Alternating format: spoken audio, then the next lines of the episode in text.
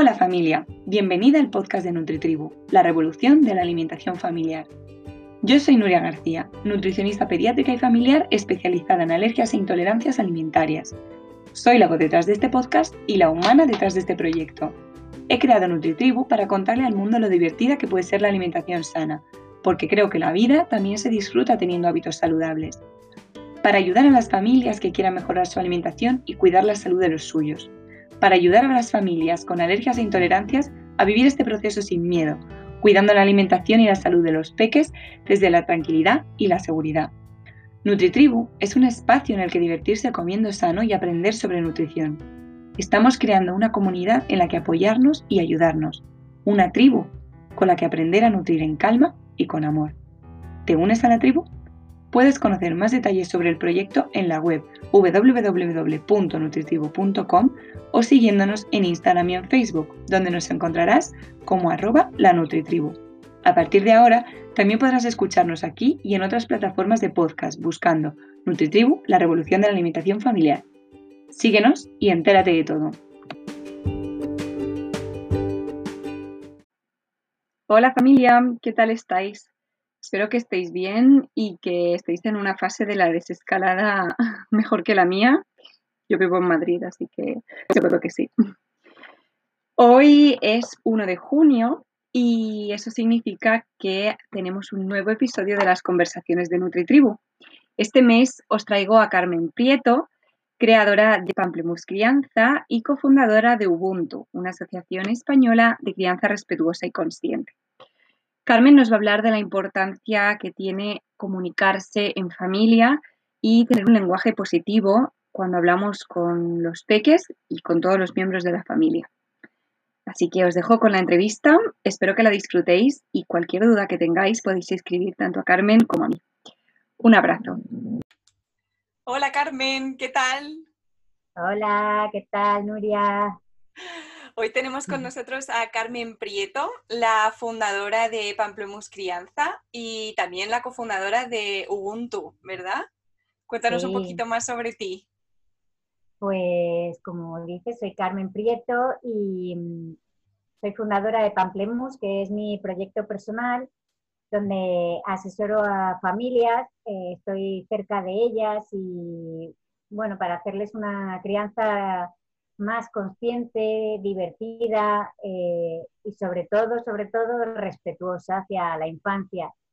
Y soy cofundadora junto con Amalia Sacristán de eh, Ubuntu, Ubuntu Crianza, que es la Asociación Española de Crianza Respetuosa y Consciente. Estamos ahí con una red de profesionales luchando por esa crianza respetuosa y ese ocio de calidad en familia.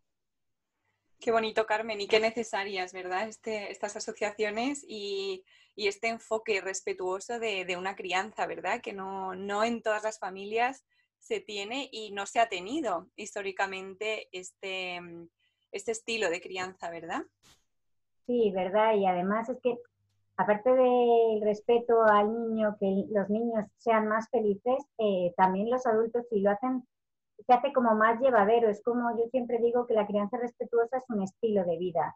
No porque hagas un día un, gesto respetuoso ya es crianza respetuosa. No, es continuo, es como un tratamiento, digamos, ¿no? Si te tomas un día un jarabe, no te cura, hay que tratarse. Entonces, eh, pues creo que es constante y una vez que se mete uno en este mundo, pues ya eh, se, hace muy llevadero y muy bonito, muy divertido, eh, ese, se crea un núcleo familiar, unos lazos fuertes y por eso me parece también muy bonito porque va de la mano con la unión familiar.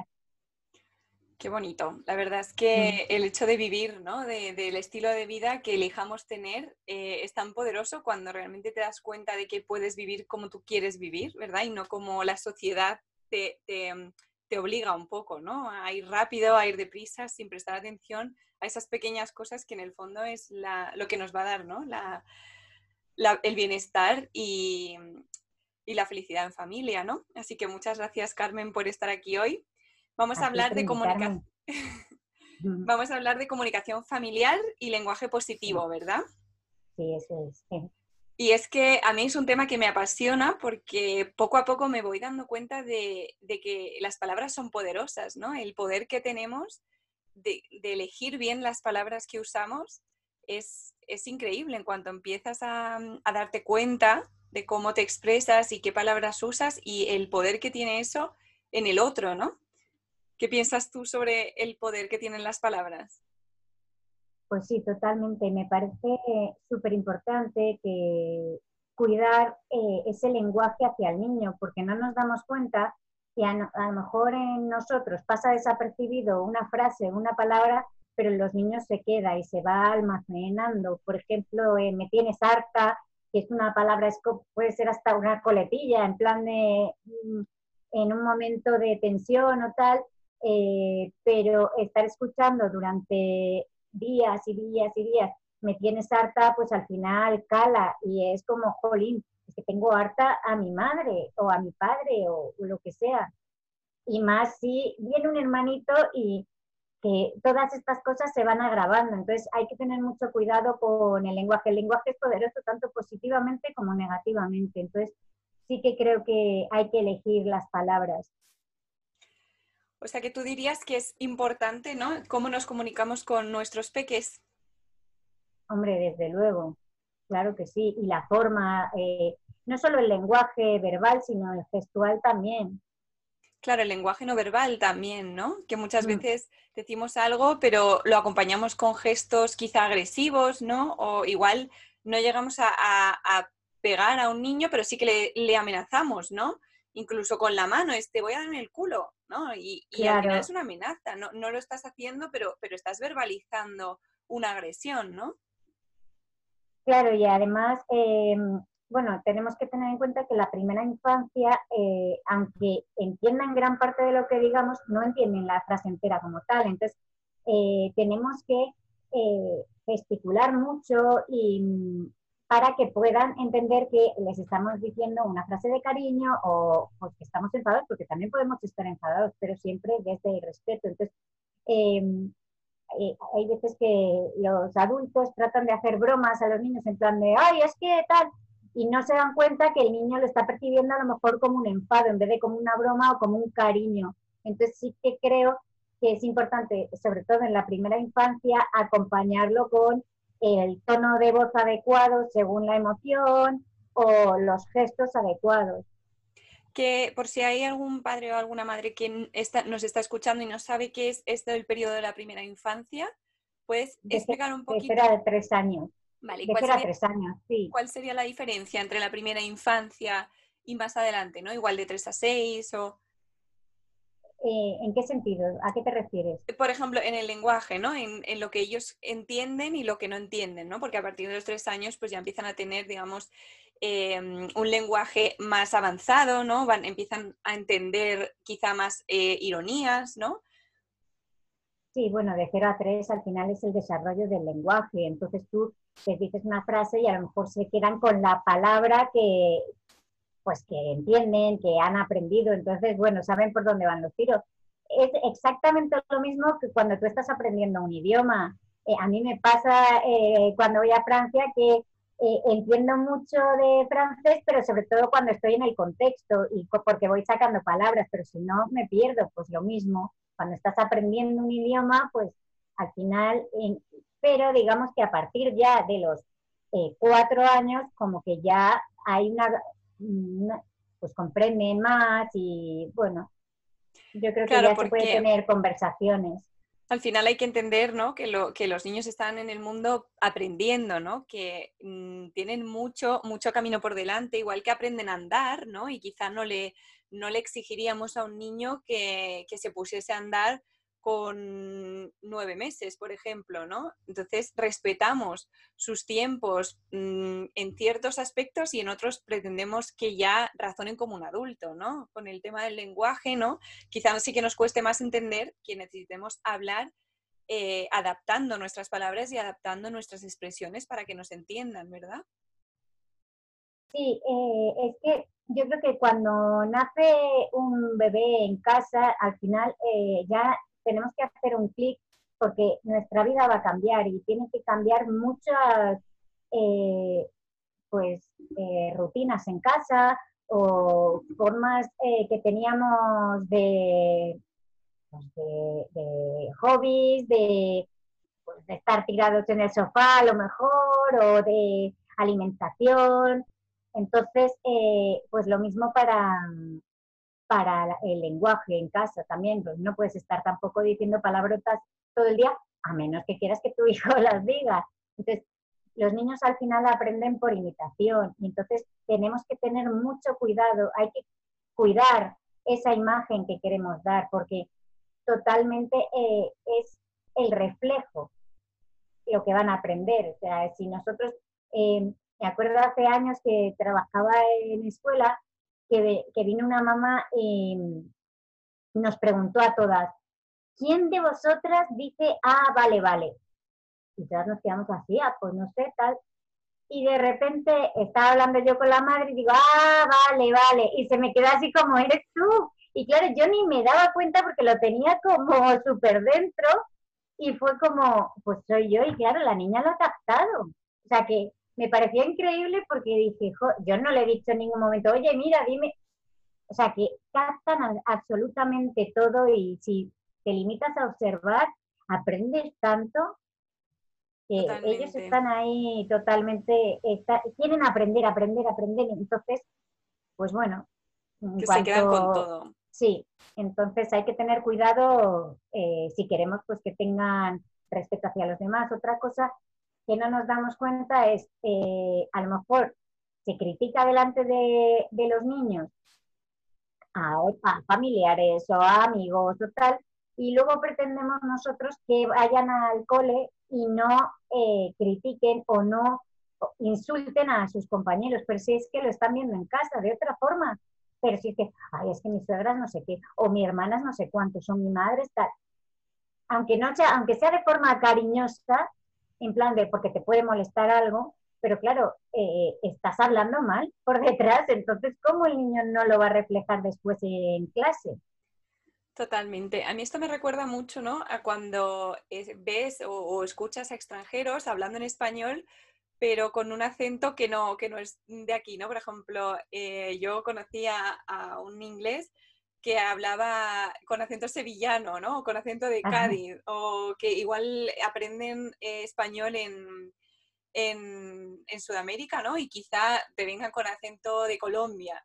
Y al final es que en, función del entorno donde tú aprendas, te vas a quedar, ¿no? Con, con, con las cosas que tú ves, ¿no? Al final, si, si todo el mundo habla con, con acento, con ciertas palabras, te vas a quedar con esas palabras y vas a, ver, vas a saber usarlas porque son las palabras que has visto usar, ¿no? Al final, este aprendizaje por imitación e, es a lo que, a lo que conlleva, ¿no? Que imites un acento, que imitas eh, gestos también, que si igual cada vez que dices algo haces así con la mano, pues, pues tus hijos también lo van a hacer, ¿no? Ese lenguaje no verbal del que hablábamos. Y además de cómo hablamos con nuestros peques, quizá porque eh, su aprendizaje es, principalmente por imitación, ¿no? Tenemos también mm, que tener muy en cuenta cómo hablamos con los demás, porque quizá no solo el lenguaje eh, y la comunicación con nuestros peques, sino la comunicación que tenemos en la familia, incluso cómo nos hablamos a nosotros mismos, ¿verdad? Ah, claro, y luego también eh, con la pareja y todo, porque si hay discusiones totalmente, que en la pareja puede haber discusiones, pero siempre desde el respeto y, oye, mm, este punto de vista, pues no lo tenemos igual y ya está, y se discute, pero de una forma respetuosa. Es que al final eh, la crianza respetuosa es respeto, entonces respeto en todos los sentidos, pues eh, si tu hijo te ve que cada vez que entras en un sitio da los buenos días, pues lo dará. Nosotros eh, ya lo tenemos por ejemplo, eh, eh, cada vez que vamos a comer es eh, que aproveche y damos las gracias a quien haya hecho la comida, pero lo hacíamos mi marido y yo antes de que estuviera Matilda y, un día de repente digo que aproveche y dice ella sin decirle nada, yo se lo estaba diciendo a mi marido y dice gracias. Y fue como, mm, anda, pues claro, ya lo ha captado y ya ella misma da las gracias a quien haya hecho la comida y eso a mí me, parece bonito porque al final lo ha aprendido de verlo en casa, entonces me gusta. Entonces me parece importante. Es que yo creo que el, mejor eh, regalo que puedes hacer es darles un buen ejemplo, ¿no?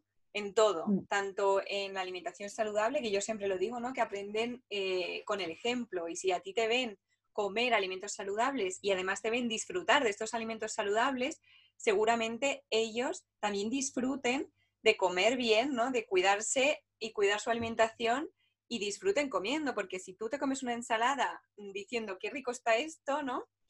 Eh, también ellos van a, van a querer probar esta ensalada y van a decir, oye, qué rico está esto, ¿no? Solo por querer parecerse a ti, ¿no? Y hacer lo que tú haces.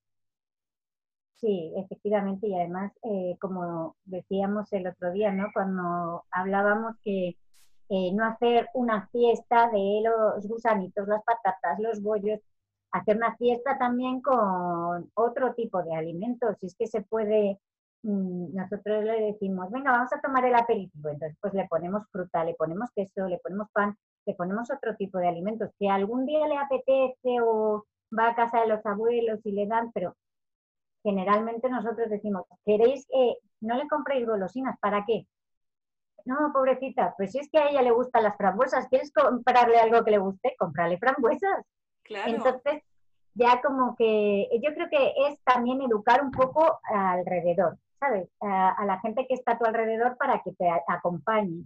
Más que eh, estar discutiendo al final porque, oye, yo es que lo quiero, eh, quiero hacer este tipo de crianza y tal, porque sí que es verdad que aparecen muchas opiniones y tal que al final eh, te molestan y al final es, si no puedes con ellos, no, únete a ellos. Entonces, pues casi mejor es contarles el tipo de crianza que quieres hacer. si es difícil eh, estar explicándoles que no le nieguen nada en plan, eh, no te subas ahí, no hagas esto, sino que hay que explicarles eh, las cosas a los niños, porque es que yo creo que todo, si pensamos en un niño, es que hay que pensar como una persona, un adulto, con sus sentimientos y que a ti mismo te están diciendo, no hagas esto, no, porque no, ya está. Tú mismo te sientes como incómodo, como dices, bueno, ¿y este? ¿No? Mm, me cae hasta mal, ¿no? Dirías, pues lo mismo, el niño, oye, explícame, ¿eh? Mira, no te subas ahí, es que te puedes caer, te vas a hacer daño y tal. Entonces, lo haces hasta como un juego y ya pues la próxima, a lo mejor se sube seguramente, pero ya poco a poco pues irá dejando de hacerlo. A mí me parece un juego bonito y además ya lo más bonito de esto yo creo que no es hacerlo con un fin. O sea, para que el niño sea un ejemplo súper respetuoso. No, yo creo que el fin más bonito de esto, hay dos. Uno, que tu hijo sea feliz y que lo hagas porque le quieres, porque al final es una forma de respeto hacia tu hijo, de amor. Entonces eso es lo que más, que el otro día en, unas conferencias de, eh, Carlos González, eh, le preguntaban eh, como que si funcionaba esto, como lo decían además como si funcionaba, como los resultados. Y claro, fue como, Olin, no, es que no se trata de resultados, que está muy bien, porque sí que funciona y porque al final el niño se siente valorado, su opinión, siente que le comprende. Es porque es tu hijo. Trátale con amor. Y, como decíamos el otro día, eh, seguramente, eh, seguramente no, sí, todos los padres tienen a sus hijos y tal, pero es tan bonito hacerlo con delicadeza y con amor y con comprensión y respeto que eso es lo que te llevas, lo gratificante que es y luego que se creen esos lazos familiares, eh, ese eh, conocer al otro, ¿no? Y no conocer casi más al vecino de arriba o a un amigo, a tu pareja o a, tus hijos. Entonces, una comunicación me parece súper importante para un... Pues, eh, eh, creo que va ligado el lenguaje positivo a, la comunicación, como que se crea solo. Exacto, además todo esto al final eh, se basa en la empatía, ¿no? El tratar al otro como te gustaría que te tratasen a ti o, por lo menos con el mismo respeto, ¿no? Porque obviamente partimos de que somos personas diferentes, que a nuestros peques les gustarán cosas diferentes que nosotros y no es tratarles como teniendo en cuenta nuestros gustos, sino los suyos, ¿no? Tratarles con ese respeto, con esa amabilidad, con ese cariño que también nos gustaría que nos tratasen a nosotros, porque muchas veces em, nos preguntamos, ¿no? ¿Cómo llegan nuestros, nuestros niños a, no querer contarnos cosas en la adolescencia, por ejemplo, ¿no? Pero eh, si no has asentado las bases de una comunicación asertiva, respetuosa y empática con, tus peques durante su infancia, pues van a llegar a la adolescencia sin haber creado ese vínculo ¿no? tan bonito de, comunicación y, de poder contarnos las cosas. ¿no? Si tú le cuentas a tu madre o a tu padre una cosa que te ha pasado y te culpa o te echa bronca o te hace sentir mm, pequeñito, ¿no? O mm, al final lo que, lo que vamos a conseguir es que no nos quiera contar las cosas, ¿no? Que hay otras maneras de hacerle ver nuestro punto de vista, ¿no? Desde ese respeto y desde ese, esa empatía al final, ¿no? Porque a nadie le gusta que le señalen con el dedo y le digan, es que esto te pasa porque tú eres así y así ya está hoy, ¿no? Y al final... Eh, sí, juzgando. Exacto, al final te sientes juzgado, no te sientes Em, acompañado al final, ¿no? Que podemos hacer, podemos cometer errores y somos personas, somos humanos y, vamos, vamos a cometer errores y eso lo, damos por hecho, ¿no? Pero cómo tus padres y que son como tu sostén, ¿no? Reaccionan ante estos errores, marca la diferencia para que tú te sientas empoderado, ¿no? Y, capaz Sí, yo creo que en la primera infancia, como decía, bueno, de, pero tres, que no se le da importancia ni la escuela, ni, ni muchos de los puntos que se debería de, de apoyar de verdad, no se, le, no se le da la importancia que tiene. Entonces, eh, yo creo que esa comunicación se, hay que crearla desde pequeñitos. De hecho, eh, la gestión del enfado, que es como yo llamo a las rabietas, porque no me gusta eh, la palabra rabietas me parece como un poco despectivo. Al final es falta de comunicación, es un enfado. Entonces, eh, me parece súper importante desde que empiezan a hablar, sea con gestos, con ruidos, onomatopeyas, lo que sea, eh, intentar ponérselo fácil para que aprendan a comunicarse, no a hablar. Pero, por ejemplo, pues mi hija ahora, esto es frío en lengua de signos. Pues, nosotros la acompañamos también de ruido. Entonces, cuando tiene frío empieza, uff, uff, uff. Entonces, ya sabemos que tiene frío. Entonces, eh, me, parece, me parece muy interesante porque eh, tiene, mi hija también tiene rabietas, pero como se sabe comunicar, pues restan muchas. Entonces, me parece importante. Y luego, otra cosa que dices es que, eh, claro, esa comunicación continúa, si tú riegas esa relación, igual que riegas eh, tus relaciones de amistad o de pareja o con tus compañeros de trabajo, con una comunicación continúa. Entonces, si ahora viene un hijo, ya no te digo tan pequeño, o sí, y te pregunta, ¿qué te pasa? Que estás llorando y tú dices que nada, oye, yo te estoy viendo llorar, o, oye, yo te estoy viendo enfadado. Y me dices que no, no estás confiando en mí. Entonces, y me estás mintiendo porque yo estoy viendo que sí que te pasa algo. Entonces, si no confías en mí y me mientes, yo lo tomo, lo normalizo. Entonces, el día de mañana, ¿dónde vas? Por ahí, ¿con quién vas? Con nadie, solo. Y entonces, eso sí que crea una impotencia y una frustración de los padres de no saber dónde está, y miedo sobre todo, porque dónde está, con quién está, le va a pasar algo, no le va a pasar algo. Entonces, me parece también fundamental empezarlo desde ya. Es que hay tantas cosas que empezar desde, desde el principio, las cosas empiezan desde el principio, pues por ahí. Ahora, si hay padres que nos escuchan dicen, bueno, ya, pero es que mi hijo tiene seis años, ya está perdido todo. No, obviamente no, pero se puede empezar eh, bueno, cuando, cuando cuando te das cuenta, en, realidad, ¿no? Cuando, cuando quieres cambiar algo, nunca es demasiado tarde. Nunca es demasiado tarde, eso es. Pero si me preguntas, ¿voy a tener un bebé y cuándo empieza esto? Ya, ya, ya. Porque... Al final también es un aprendizaje, ¿no? También para, para, para la madre o para el padre que tiene un poco que romper con la educación que quizá haya recibido que no, en la que no se haya usado ¿no? esta comunicación como base, em, el lenguaje respetuoso, el lenguaje positivo, ¿no? Quizá con ellos no, lo hayan usado, ¿no? Entonces hay mucho que aprender. Y, mucho trabajo de humildad también, ¿no? Para darnos un poco cuenta de, lo que nos queda por aprender y, también em, el poder pedir ayuda, ¿no? Si, consideramos que no podemos em, hacer este cambio solos. Sí, es que además no es, no es un fracaso eh, cometer errores en la crianza, no me parece, y además de los errores se aprende, o sea que, eh, pero sí que me parece importante buscar información, porque al final, por ejemplo, buscas una escuela y te metes en cualquiera pensando que va a ser buena.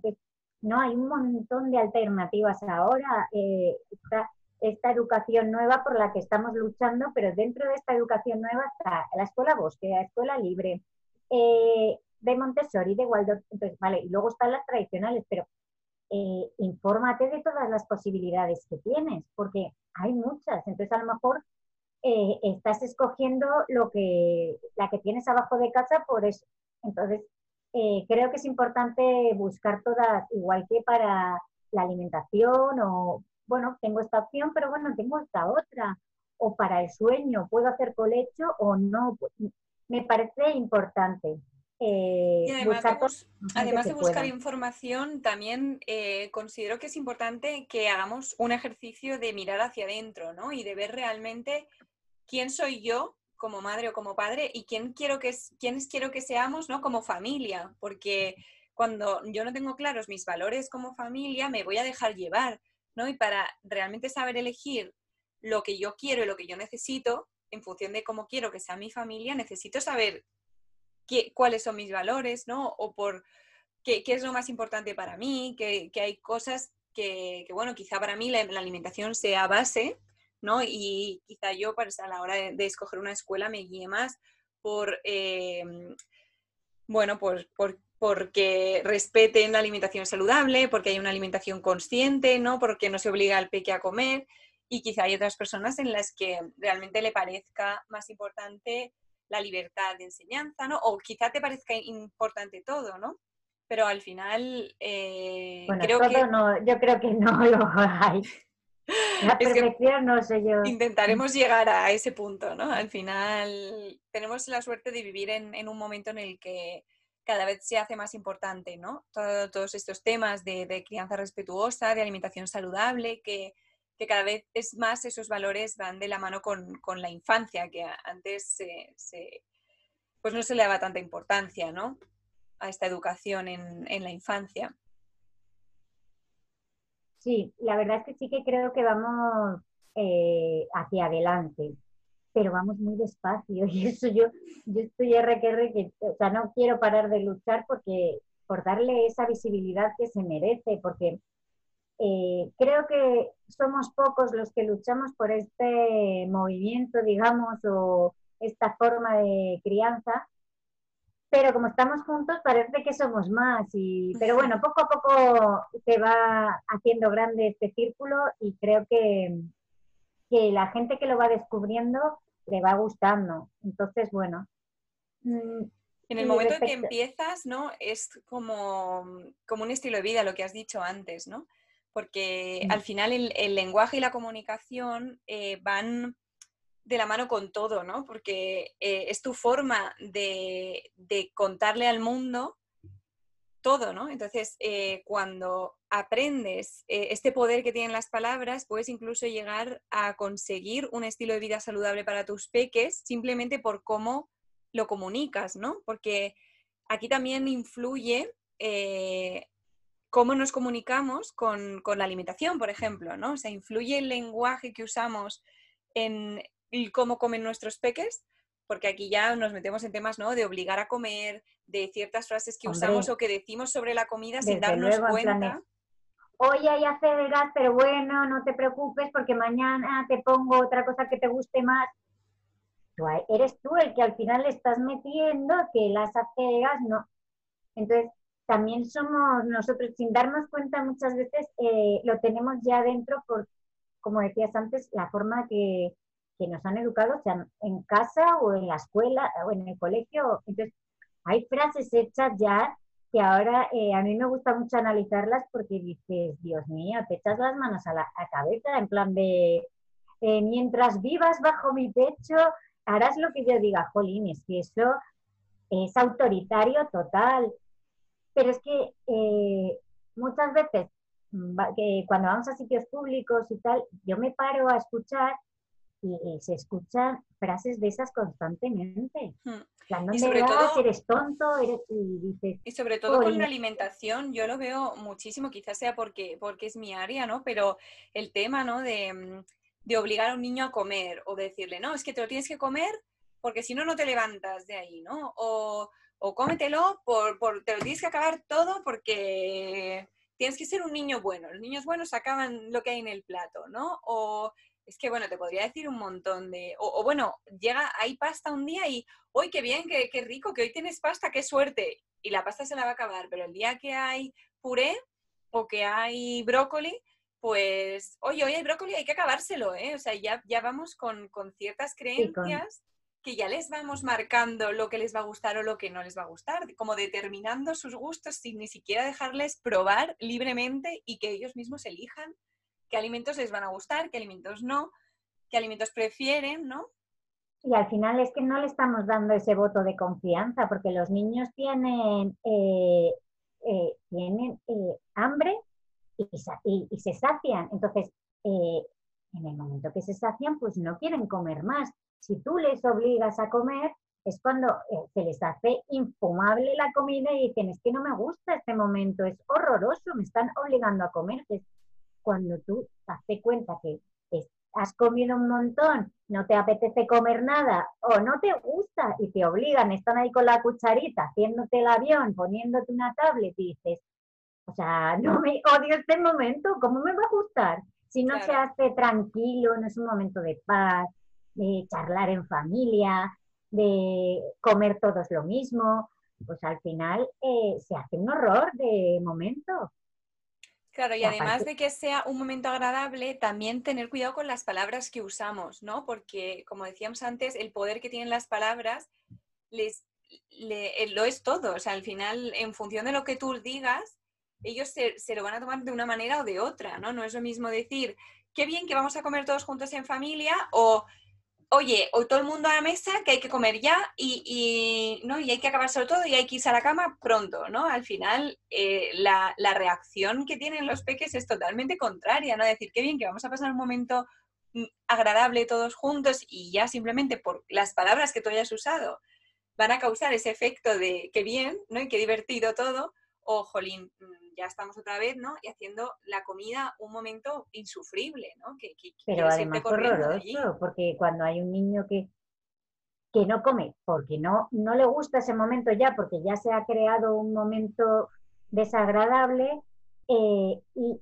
encima obligarles a comer se crea un momento eh, muy tenso y no, no es nada agradable para nadie, ni para los niños, ni para que es que recordemos que los niños son personas y que al final tienen el, eh, pues eh, o, le gusta algo o no le gusta y no pasa nada porque no coma un alimento. Bueno, eso no lo tengo que decir yo, lo tienes que decir tú, que la nutrición. Sí, bueno, yo es que lo digo siempre en realidad, entonces ya, lo doy por hecho, ¿no? Que obligar...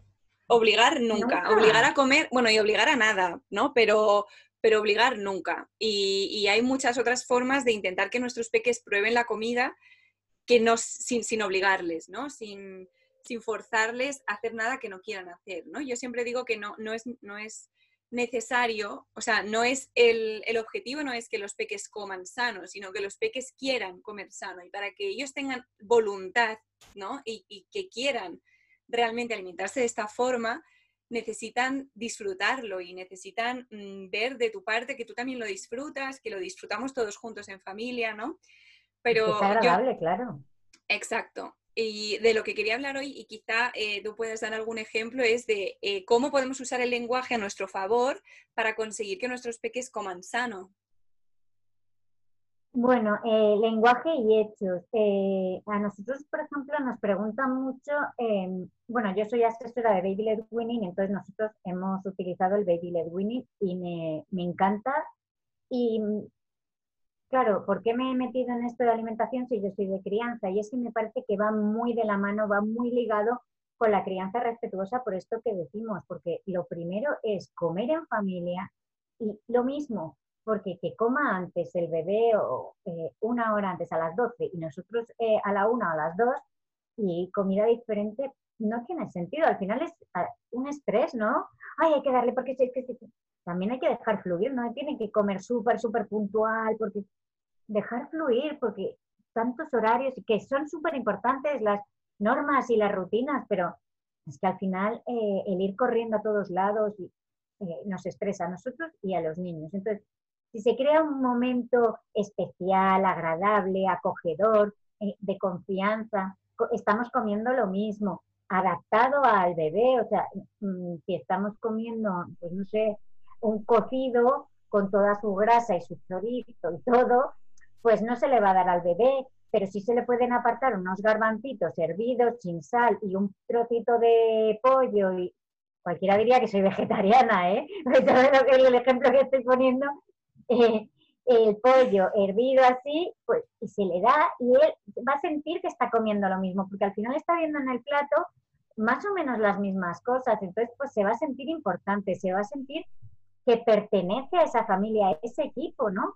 Entonces me parece muy importante. Eso eh, ya no es, bueno, pues sí, lenguaje mm, no de verbal. otra forma, no verbal. Es el ejemplo. Y luego eh, nosotros claro, ¿qué le damos de merendar o qué hacemos?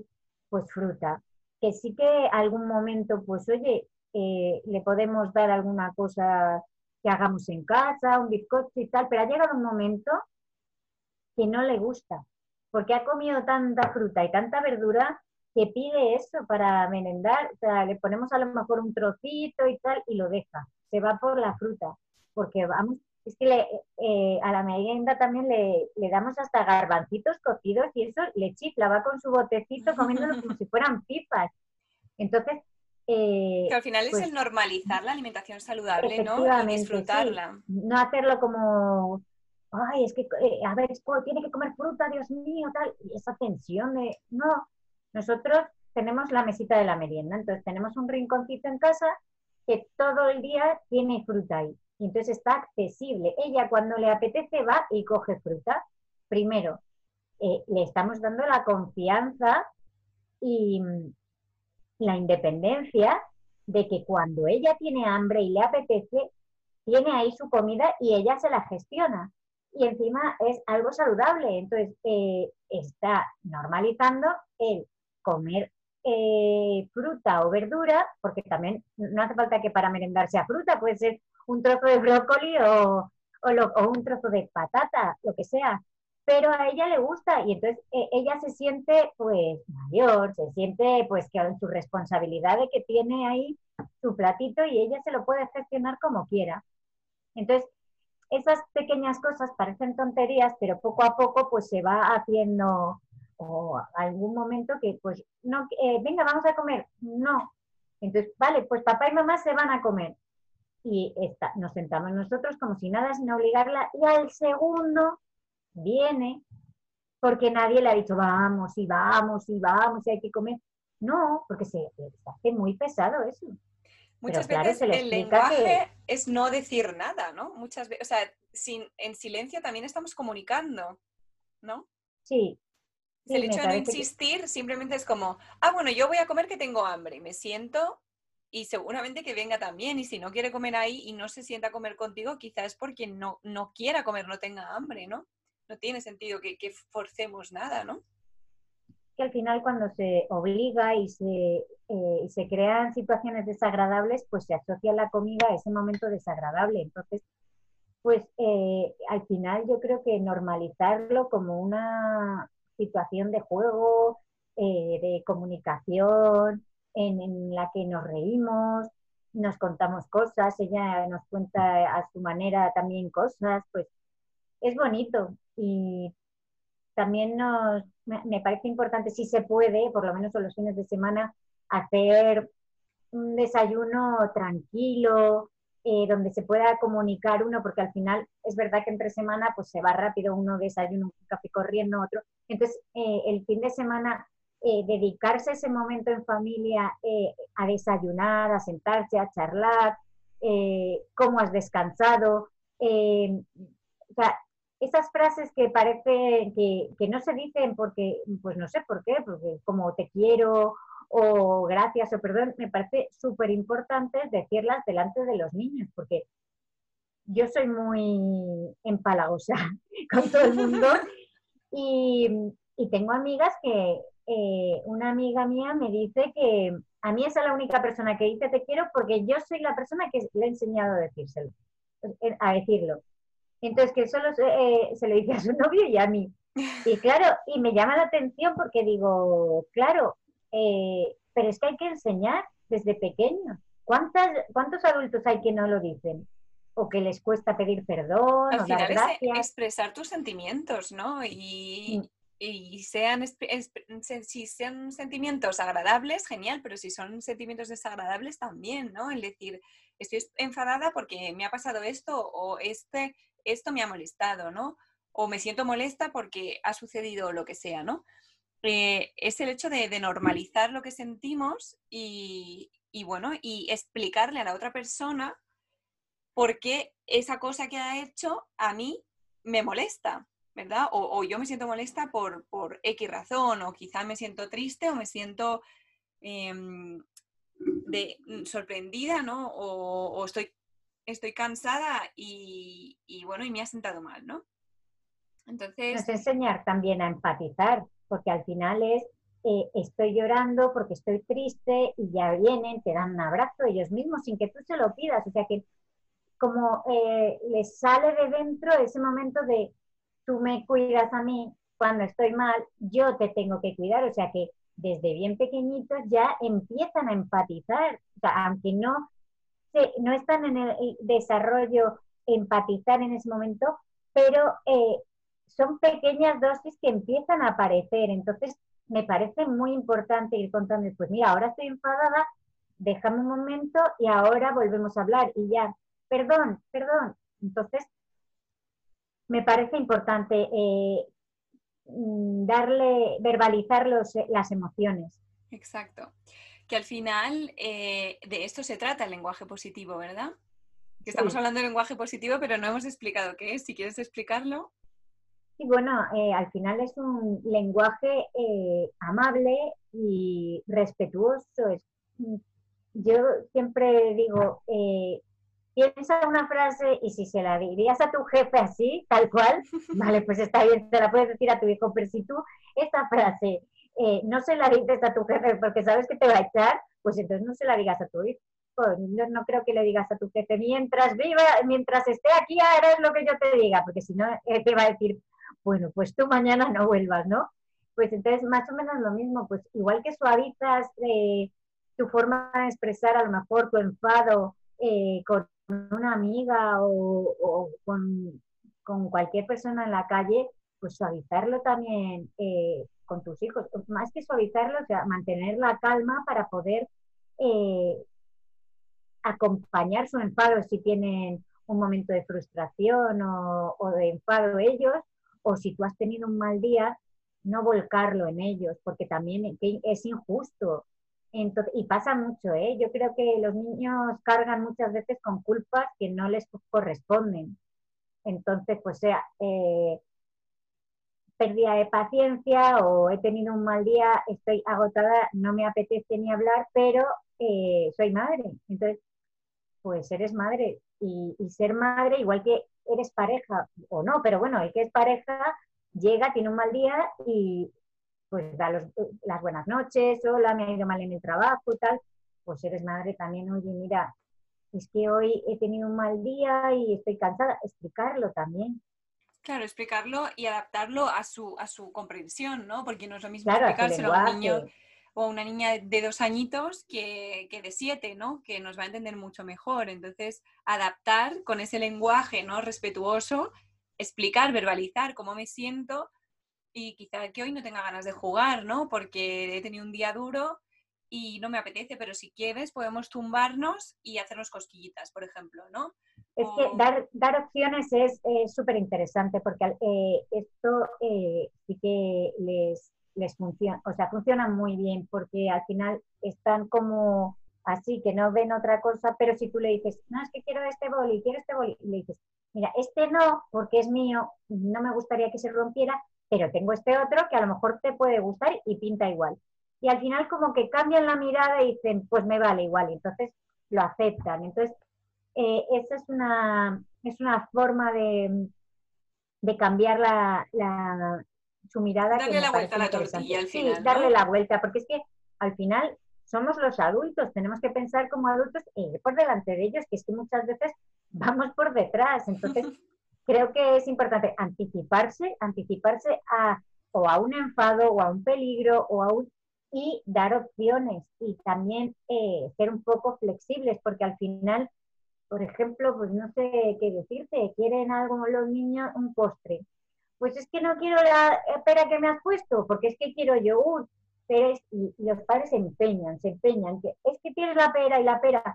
a ver, vamos a ver, vamos a poner una balanza. ¿De verdad te supone tanto que se, que se coma el yogur y no se coma la pera?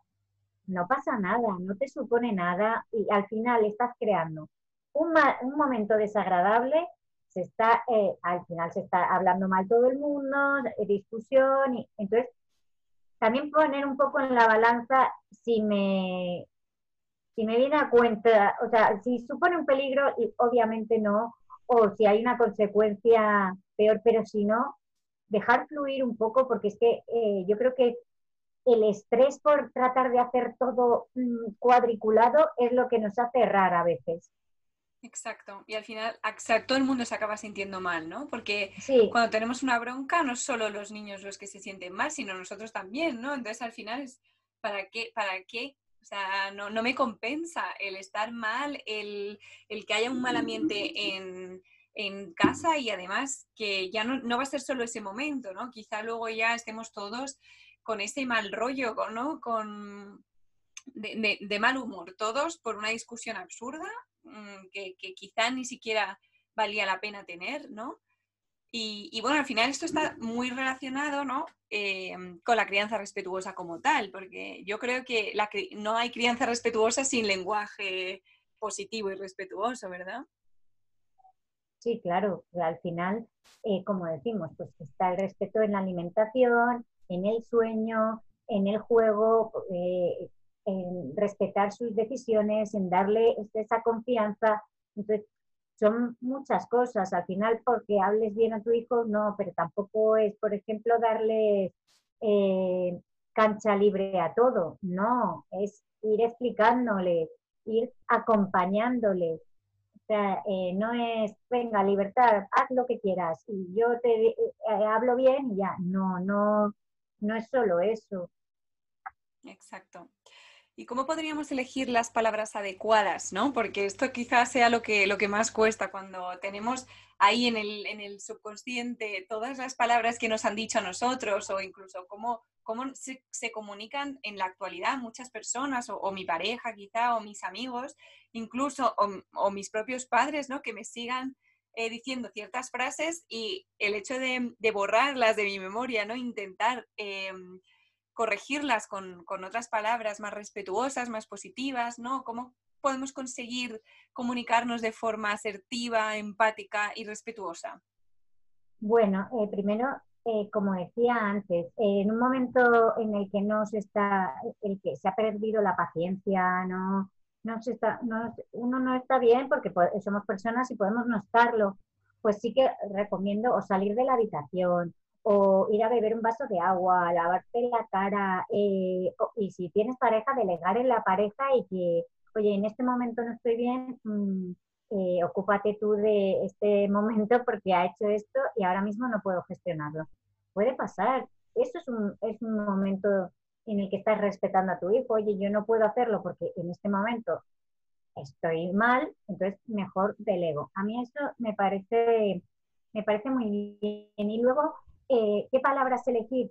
Como decía antes, al final es un estilo de vida. Eh, yo soy vegetariana y al principio cuando empezamos a comer eh, sin carne y además nosotros éramos súper carnívoros y además comíamos fatal, pero fatal, fatal, fatal. Entonces empezar a comer de una forma saludable por nuestro propio pie fue, fue difícil. ¿Y, por qué digo esto? Porque eh, no sabíamos qué platos hacer, no sabíamos, claro, al final dices ensaladas, porque es todo el mundo lo que piensa, que los vegetarianos solo comemos ensaladas. Bueno, llevamos cuatro años, creo, no sé si cuatro, sí, cuatro años de vegetarianos, hacemos ahora en mayo.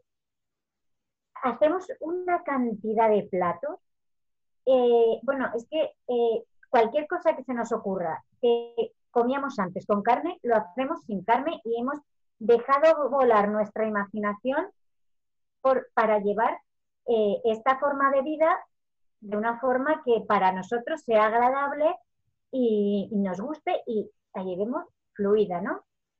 Pues creo que esto eh, de la crianza respetuosa al principio puede ser igual. Al principio eh, pues te puedes sentir perdido y qué palabras utilizo y qué tal, pero cuando empieces ya eh, no tienes que estar con esa tensión de qué palabra le digo ahora qué frase, sino que te sale solo, porque es tu forma de, de, vivir y al final es una forma de crianza familiar, ¿no?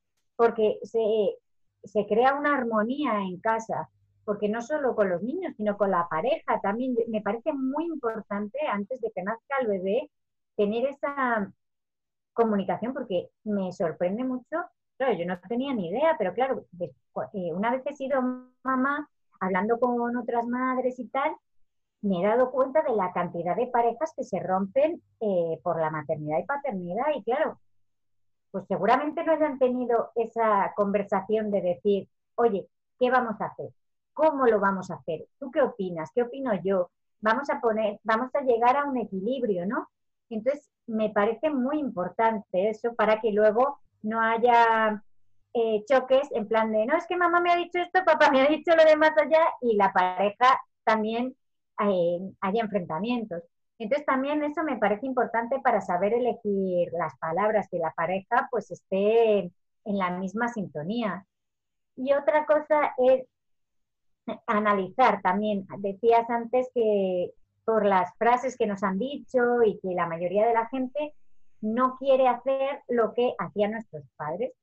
Bueno, nuestros padres eh, lo han hecho lo mejor que han podido y también eh, hay que pensar que ellos cuando lo hacían eran súper felices haciéndolo. Porque, uy, me, me iba a emocionar y todo digo, diciendo esta frase. Porque al final eh, ellos también estaban viviendo esa maternidad y esa paternidad, ¿no?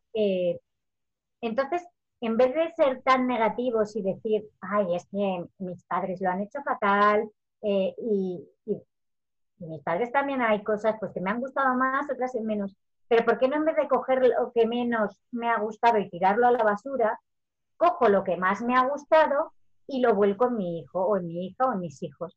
Entonces, eh, yo he hecho ese análisis y he dicho qué son las cosas que de verdad me encanta que ver, eh, ver eh, en mí de mis padres. Pues soy igual que esto de mi madre por esto y me encanta.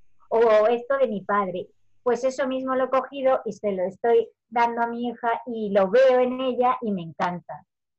al final es un poco desgranar, ¿no? Coger lo que nos gusta y lo que no nos gusta, igual que, que cuando estudiamos una carrera, ¿no? Porque hay muchas cosas que nos enseña que nos gusta, otras que no, que decimos esto no, y luego cosas que tú aprendes por el camino, por tu propia cuenta, y eso lo unes todo, te quedas con lo bueno de un lado, lo bueno del otro, lo bueno de más allá, y eso al final conformas tu propia forma, tu propia maternidad, tu propia, tu propia crianza, ¿no? Y, le das un poco esa personalidad propia, ¿no? Que al final es, es, lo que va la, la, maternidad y formar una familia, pero como tú quieres, no como... Sí, es una forma más optimista de verlo en vez de decir, me niego totalmente a hacerlo como mis padres, pues oye, de una forma más optimista pienso en lo que sí me ha gustado. Entonces, bueno, y lo que dices esto de degradar, eh, la forma de criar, yo eh, es lo que hago a la hora de asesorar. A mí me preguntan, pero ¿tú qué eres más Montessori, Waldorf? Nada. Yo soy Carmen en Prieto y yo eh, me he formado en diferentes campos y de cada campo he cogido lo que me ha gustado. No me gusta Montessori al 100%, pero me gusta mucho. No me gusta Waldorf 100%, pero me gusta mucho. O, bueno, disciplina positiva es decir que me gusta mucho. Pero bueno. al final es ir, ir mm, encontrando tu propio camino. He hecho mi cesta de la compra con mi, los productos, digamos, que más me han gustado. Entonces, por ejemplo, Montessori eh, no le gusta nada la fantasía, ni el arte, ni la creatividad. O sea, no entra en Montessori, pero en Waldorf sí. Eh, entra mucho arte, mucha naturaleza. Entonces, oye, pues a mí me encanta la, naturaleza, me encanta la creatividad. Yo soy una persona muy creativa, los disfraces. Eh, bueno, entonces, ¿por qué no coger las cosas que más nos gustan y que más, pues, van con nuestro estilo de vida y llevarlo a cabo. Pues, claro, y adaptarlo a cada familia. Hay que escuchar, hay que escuchar muchas informaciones, porque si no, no, sé eh, toda eh, la carta que tengo a mi disposición. A mí también me gusta eh, mucho la intuición, ¿vale? Porque yo creo que nosotros ya sabemos muchas cosas, ¿no? Esto de ser madres ya no, nos viene en el ADN, simplemente por poder gestar un bebé, ya, ya tienes la creatividad dentro, ¿no? Esta, esta forma de darle cuerpo, ¿no? A, una idea, ¿no? Y esto es también el proceso creativo, ¿no? Y, al final, igual que un, que un escultor, por ejemplo, un pintor, vas a ir cogiendo las técnicas que, más eh, te gusten y que, que, tú también sepas hacer, porque habrá madres que sean creativas y habrá madres que no les pidas hacer una manualidad porque son incapaces, ¿no? Entonces ya eh, centrándonos un poquito más en la maternidad y no tanto en las escuelas, porque obviamente pues, una profesora, una maestra o alguien que trabaja en una escuela, pues va, a tener que, adaptarse a muchos, a muchos niños, ¿no? Pero una madre se va a tener que adaptar a, los hijos que, que, o las hijas que ya tenga, ¿no? Y al final es encontrar también, encontrar tu forma de maternar en función también de, con quién estés en casa, ¿no? Es igual que no, es lo mismo tener 20 mm, niños por clase, ¿verdad? Que, tener uno, dos o tres en casa. Entonces, al final, eh, quizás no hace falta que te empapes de todas las corrientes educativas del mundo, sino que vayas poco a poco encontrando las cosas que a ti te hacen sentir bien, ¿no? Y, y con las que te sientes bien educando en tu casa, ¿no? No, desde luego, la intuición es eh, o sea, el punto más importante de la maternidad. Me han salido los auriculares.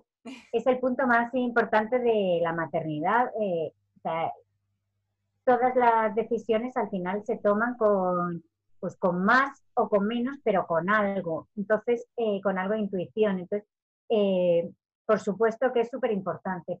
No, a lo que me refiero es diciendo que es importante tener información porque eh, para saber qué es lo que más me, me compensa a mí o a mi hijo, pero lo que le puede ir bien a, uno de tus hijos no quiere decir que le vaya a ir bien a otro, porque todas las personas somos diferentes y porque sean hermanos no quiere decir que sean iguales. Entonces, eh, pues igual eh, a uno Mm, le va bien, pues no sé qué decirte, y a otro no. Entonces, eh, pues por intuición, desde luego que hay eh, muchas veces eh, una madre sabe perfectamente lo que le pasa a su hijo, qué necesidad está cubierta y cuál no, y bueno. Y, adaptarse, ¿no? Adaptarse a la situación y a cada uno. Sí, la, la intuición y ese instinto, ¿no? De animal, porque es que al final eh, la intuición y el instinto animal como que van de la mano, ¿no?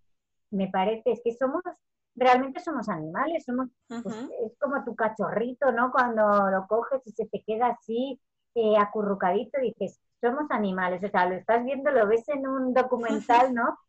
Como un monito, un leoncito se queda así a su, a su bebé y me di cuenta eh, cuando vi la bestialidad de ese instinto, iba con mi bebé eh, en, el brazo y en el parking de un supermercado iba con chanclas porque fue en, verano. Me resbalé, bueno, me hice un destrozo en la pierna, toda la rodilla, la espinilla. O sea, con decirte que se me quitó el pinta uñas de, los dedos. O sea, bueno, no sabes qué caída. La niña no se hizo ni un rasguño, no sé cómo metí el brazo, pero según me caía iba pensando, no le puede pasar nada a la niña.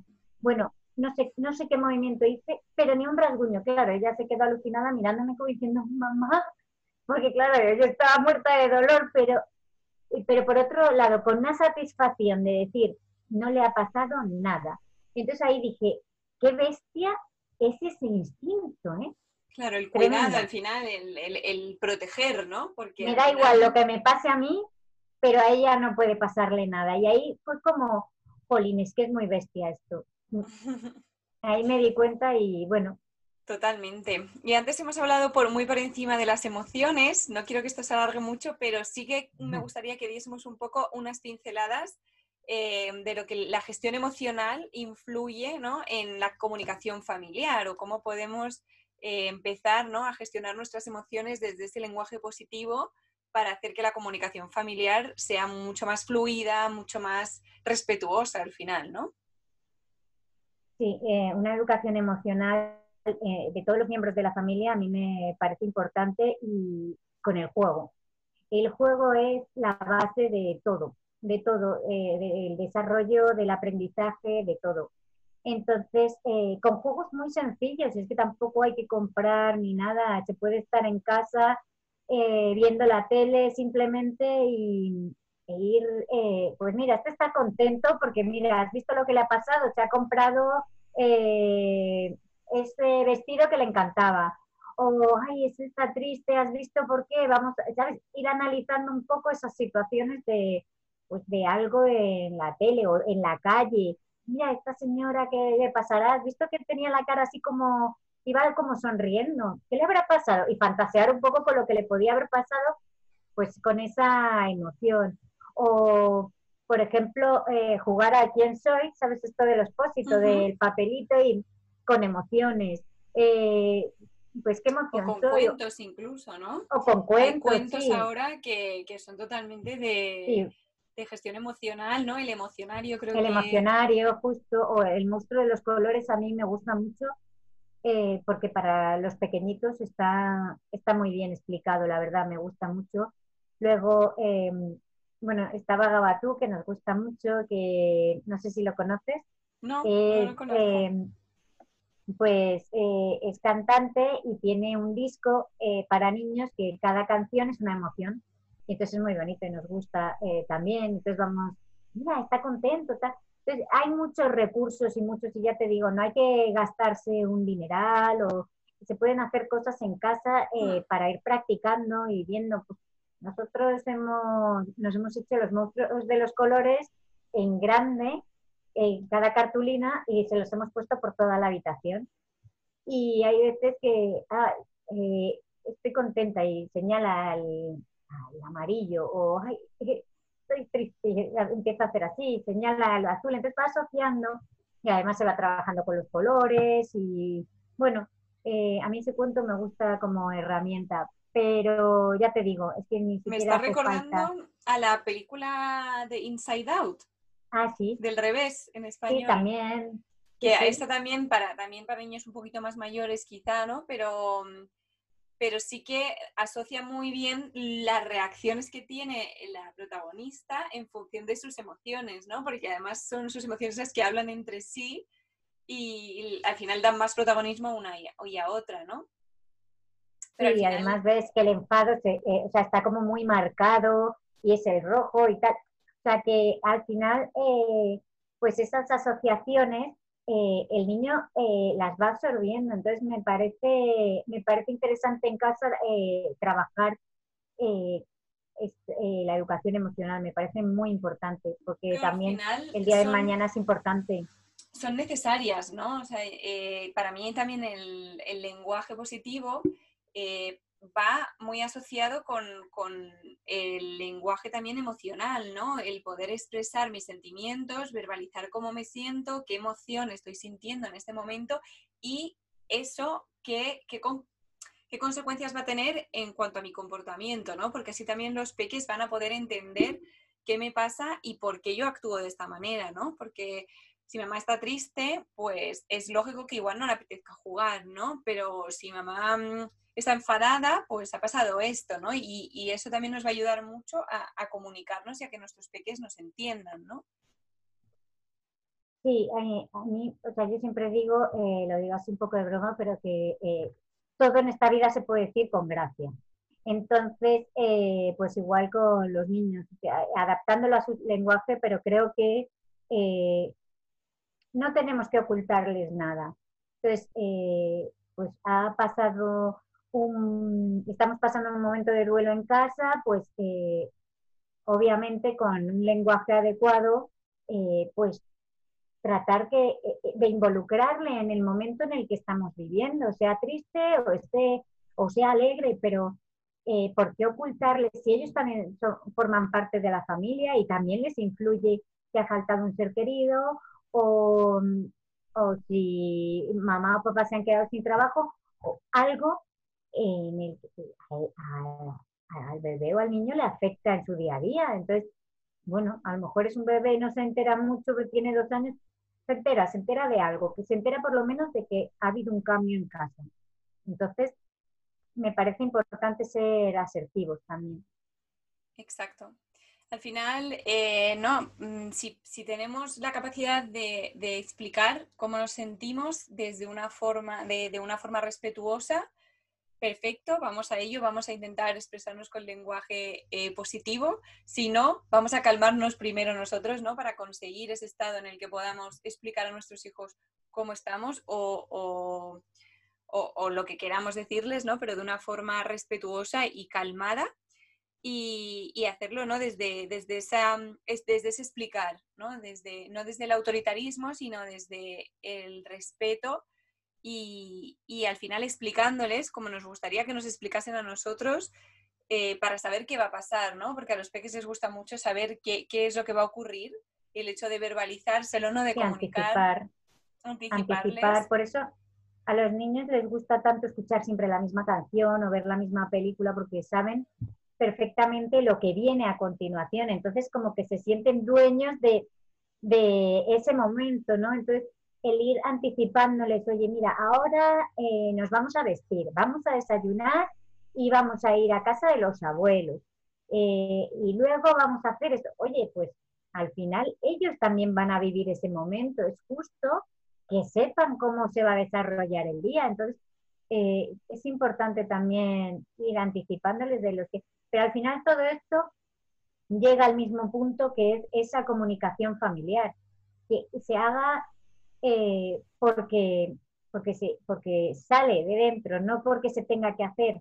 Pues me sale porque te involucro, porque me gusta la comunicación contigo, Exacto. Y ya para acabar, Carmen, ¿qué consejo le darías a alguien, a un padre, a una madre o a alguien que todavía no sea padre o madre, pero que quiera comunicarse ¿no? de esta forma asertiva y positiva o que quiera cambiar la forma la que tiene de comunicarse con, con otras personas de su entorno? Pues eh, los que tengan bebés que empiecen ya, que es muy fácil y que además se crea un ambiente tan bonito en casa y tan divertido, se disfruta de verdad la, maternidad y la paternidad, porque al final te lo estás pasando bien, lo estás disfrutando tanto. A mí me preguntan eh, siempre esta típica frase, eh, disfrútalo que pasa rápido. Os prometo que sí, pasa rápido porque la veo y digo, es que el año pasado era un bebé, pero eh, lo he disfrutado tanto, tanto, tanto, que se me ha pasado el tiempo despacio. Entonces, recomiendo eso, sobre todo que para empezar esta crianza respetuosa y este lenguaje positivo, eh, empecéis a disfrutar, a sentaros en el suelo, a dedicarle 10 eh, minutos, aunque sea, pero 10 minutos para ellos, sin pantallas ni nada. Eh, seas el niño que fuiste y te disfraces eh, hagáis pedorretas, os hagáis cosquillas, que perdáis esa vergüenza y poco a poco irá saliendo ese lenguaje positivo y sale solo, porque no es, es que tengo que hablar bien porque no sé qué, es como cuando te decían cuando eras pequeño, es que tienes que hablar bien a los adultos o tienes que hablar de usted, pues a veces no te salía porque estabas tan tenso, ¿no? Sale solo y, y sale solo y se disfruta y se crea esa comunicación que decimos y ese entorno familiar agradable. Y alguien que, todavía no sea padre o madre, ¿no? Que no pueda tirarse en el suelo y dejarlo fluir, que quiera empezar quizá con su pareja, ¿no? A hablar, hablarse mejor, porque muchas veces, pues, eh, con ciertas emociones, ¿no? O ciertos enfados, eh, como que perdemos los papeles, ¿no? Y gritamos en vez de, en vez de mm, hacerlo desde, desde esa empatía, ¿no? Y desde eh, el respeto, lo hacemos un poco pues como nos sale, ¿no? Porque todavía quedan mucho, muchos patrones que ir desterrando, ¿no? Eh, si quieren empezar, porque me ha parecido muy interesante lo que has dicho, ¿no? Y que no hace falta esperar a ser padre o madre para comunicarse de forma positiva, sino hacerlo desde ya con, con las personas que tienes a tu alrededor, porque todo el mundo, ¿no? Se merece que nos hablemos bien unos a otros. De hecho, yo creo que si todo el mundo usase una comunicación asertiva y empática, el mundo sería muchísimo más agradable, ¿no? Desde luego. Pues mira, con una pareja a mí me parece fundamental esa confianza, ese contarse absolutamente todo, porque al final es la persona con la que más tiempo pasas y con que es la que está ahí cuando, cuando necesitas un hombro donde llorar o cuando tienes una alegría y quieres compartirla. Entonces, que esa persona sepa todo eh, sin filtros me parece fundamental. Me parece el, eh, eh, darle la mano totalmente de confianza. Y es que creo que la confianza es la base de, de, la pareja y la comunicación. Entonces, creo que crear esa comunicación, sentar y contarte todo, oye, pues hoy estoy triste, estoy contenta, estoy enfadado, esta persona me ha hecho esto y es que me ha cabreado. Entonces, que lo tratéis de resolver, oye, pues te ha dicho eso, pero tampoco ha sido para tanto, ¿no? Bueno, a, lo mejor para ti sí, porque estabas más. Crear esa comunicación y, hablar las cosas me parece importante y para el día de mañana eso, poder hablar y, y decir, oye, pues me apetece criar de esta forma a mi hijo o, vamos a sentarnos a hablarnos, tú prefieres hacer colecho, pero es que yo prefiero dormir bien, ¿cómo lo hacemos? Entonces, Eh, pues buscar ese equilibrio y ese punto medio, ¿no? Entonces... Me permito añadir una cosa más, porque has dicho comunicarse, eh, confianza, ¿no? Sin, sin filtros, pero también sin juicios, ¿no? Porque muchas veces esa confianza que tú pones de tu parte, que te voy a contar esto... un buen dato. Claro, también em, necesitas, ¿no? De que eh, tu interlocutor, la persona que está delante de ti, no te vaya a juzgar, ¿no? esa, esa forma de comunicarte desde, desde el abrirte en canal y, enseñarte todo, pero sabiendo que tú mm. no me vas a juzgar, ¿no? Que, que me vas a abrazar y oye, que, que, los errores están ahí, ya lo hemos hablado antes, somos personas, somos seres humanos y, y vamos a cometer errores, pero, pero no, no queremos hachazos, ¿no? menos de las personas que queremos, ¿no? Sí, porque si te sientes juzgada una vez o dos o tres, ya la cuarta ya no, lo, no te abres en canal, digamos, para contar absolutamente todo lo que sientes, lo que, lo que te preocupa o lo que te alegra. Entonces, eh, es importante no juzgar a la persona que, te abre su corazón para contarte eso, una emoción o ha tenido un mal día o cualquier cosa. Es importante, me parece sí muy buen dato este que has dado. Exacto. Y al final también yo creo que todo esto y con esto ya acabamos, pero me parecía muy importante mencionarlo porque estamos hablando de la comunicación y el lenguaje y creo que todo parte del el lenguaje y el diálogo interno, ¿verdad? Y cómo nos hablamos a nosotros mismos influye tanto en cómo acabamos comunicándonos con los demás porque estamos hablando con nosotros continuamente, igual con nuestros peques hablamos alguna hora al día, no, no estamos todo el día hablando con ellos, pero con nosotros mismos sí, ¿no?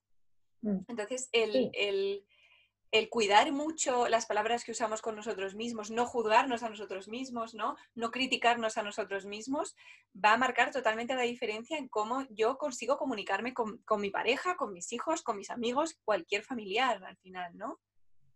Sí, totalmente. Además, eh, yo creo que para cuidar hay que cuidarse y para eh, calmar hay que calmarse. Entonces, eh, esto que dices me parece importante. Primero, y para querer hay que quererse, ¿no? Efectivamente, pues es que todo primero tengo que ser yo como persona individual, no mm, como soy madre ya es lo único que soy, no, soy una persona, soy una mujer que me gusta cuidarme, que me quiero porque tengo aficiones, tengo un trabajo, tengo, entonces eh, me parece importante no descuidar esas cosas que también nos hacen sentir bien y que nos hacen eh, sentirnos realizados, ¿no? Exacto. Pues muchísimas gracias, Carmen. Con esto ya acabamos. Te agradezco muchísimo que hayas venido hoy a, a esta entrevista. La he disfrutado un montón. Y para acabar, si quieres, cuéntanos cómo podemos encontrarte. Eh, bueno, muchas gracias a ti. Eh, me ha encantado estar aquí contigo. Y nada, pues eh, me podéis encontrar en Instagram en pamplemus-crianza o bueno, en mi mail es infopamplemus.gmail.com y cualquier duda que tengáis o que necesitéis, pues ahí me tenéis. Genial, muchísimas gracias Carmen. Seguro que... Gracias a ti, Nuria. Seguro que muchas familias están deseando hablar contigo ¿no? y seguir aprendiendo. Y muchas gracias por, por estar, de verdad. Bueno, gracias a ti. Yo encantada de resolver cualquier duda que pueda tener o acompañarles y apoyarles en lo que necesiten. Genial. Pues ya sabéis, ya conocéis a Carmen si necesitáis más información de la crianza respetuosa, el lenguaje positivo, ¿no? Y cómo al final tener una familia más feliz, ¿no? Y, ser más felices nosotros también que nos ahorran las discusiones. Y más divertido también. Totalmente. Pues muchas gracias. Gracias a ti. Chao.